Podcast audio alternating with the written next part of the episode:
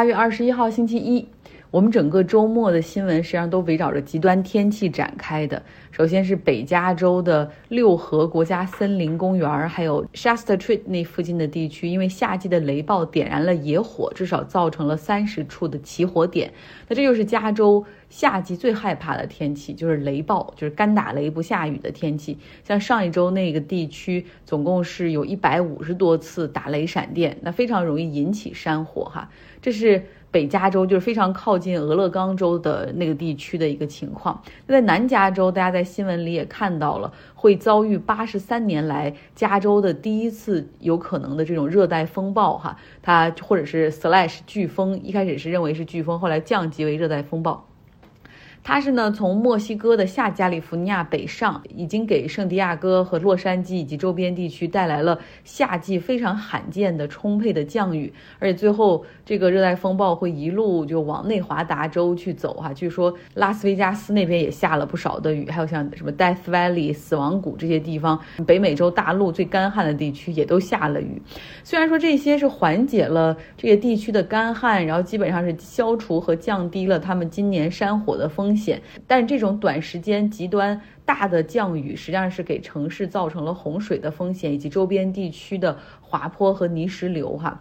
呃，这里要做一个小小的科普，就是在美国的东海岸，像佛罗里达、新奥尔良、德克萨斯州北到纽约、波士顿，就那种比较北的地区，实际上一年都会遭遇几次飓风。呃，但是在西海岸这一边，在加州这一侧，飓风是非常非常罕见的，因为飓风形成的条件之一就是要有温暖的海水。那大西洋它那边是有墨西哥的洋流哈，再从墨西哥湾把这个暖的海水带到北上去，这样去扰乱天气，其实会给飓风形成有很充足的。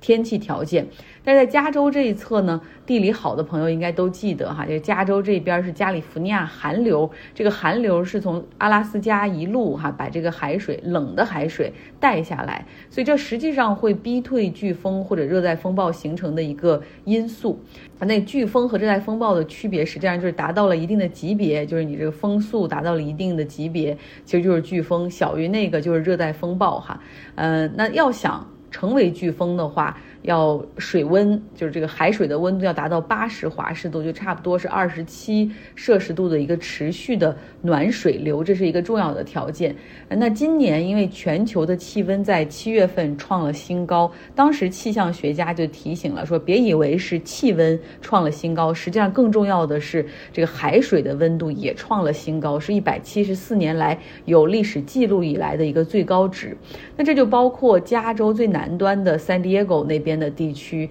啊，以及加州南部、墨西哥下加利福尼亚地区的这个水温哈，也都超过了这个八十华氏度的这样的一个 threshold，这就给飓风的形成创造了条件。那这个被命名为希拉里的飓风形成的时候，是在下加利福尼亚那个外面啊。当时这个时速可以达到一百四十五英里，是定义为一个四级飓风。一路北上的时候，强度减弱哈，就是因为这个海水的温度越往北，它实际上是降低了。然后这个加州的海水的温度低于墨西哥这边，所以到 San Diego 登陆的时候，就已经成为了一个热带风暴。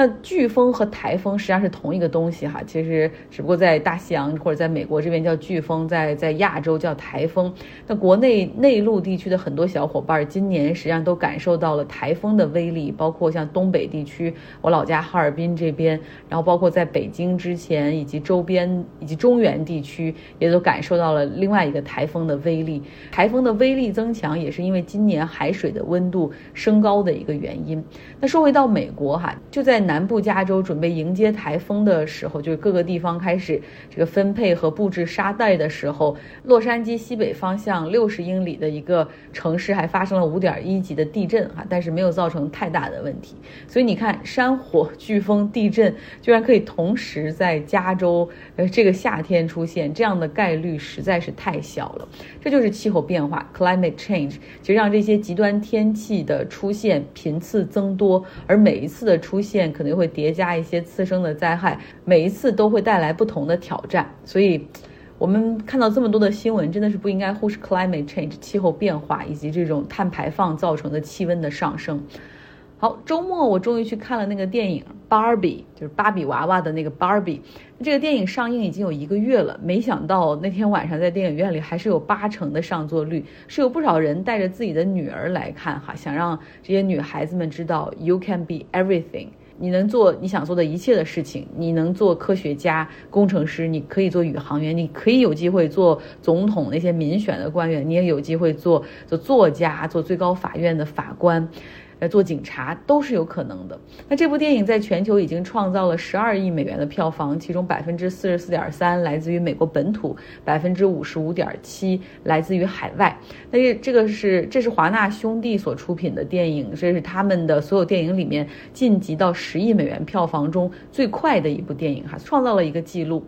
这个电影中塑造了两个世界，就是很聪明的一个设计哈。一个是 Barbie Land，就芭比娃娃的那个世界啊，就是粉色的、欢快的、女性为主导的。然后另一个世界就是真实的世界，也就是我们现在的世界哈，就是女性被物化，女性的声音被忽视，然后角色被定义为母亲、妻子，然后在职场中不怎么受重视哈。虚幻的世界中，这个 Barbie 它出现了一个存在危机啊，然后它就从这个 Barbie Land 到了这个现。现实世界中的呃洛杉矶，然后感觉到非常的失望。因为他们 Barbie Land 里面的那些芭比娃娃都觉得，自从他们的出现，哈，这个女孩子们头顶的天花板就打破了，啊，但是实际上生活中不是这样。但是更更可怕的是，Barbie 的男朋友 Ken，他跟 Barbie 一起来到洛杉矶之后，也学会了父权主义那一套，哈，然后就把那一套又重新带回到了 Barbie Land，然后把那个本来是一个女性天堂的世界，变成了一个跟现实社会一样的，哈，就是对于女性的那种蔑视。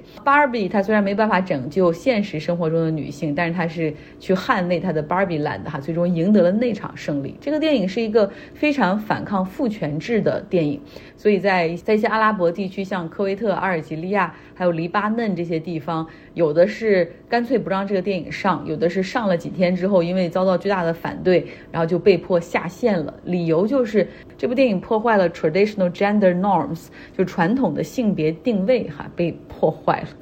呃，但是像沙特、阿联酋、巴林这样的国家的电影院却没让这个电影下架哈，所以有人说了，尤其是你看看沙特现在那个王储本萨勒曼的统治之下，沙特在文化上展现出了进步的一面，因为八年前这个国家看电影都是违法的，就没有一个电影院啊。那个时候人们要想看电影的话，要么坐飞机去迪拜，要么要开车去邻国巴林。但是现在不仅开放了电影院哈，然后呢，在审查像《芭比》这样的电影的时候，也没有像邻。中国那样死板，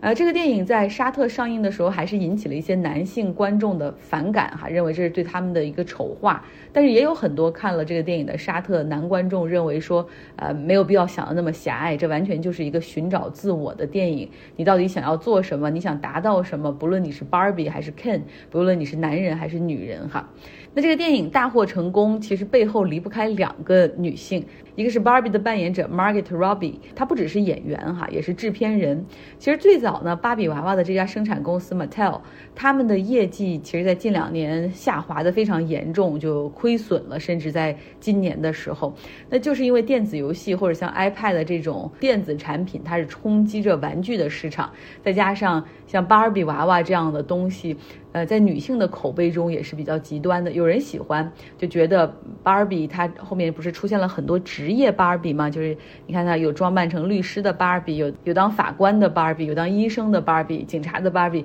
它第一次让孩子们可以意识到，哎，娃娃，呃，不再是说我把这个娃娃当孩子，我自己扮演母亲，呃，而我手中的这个玩具或者这个娃娃可以变成我是未来的自己哈。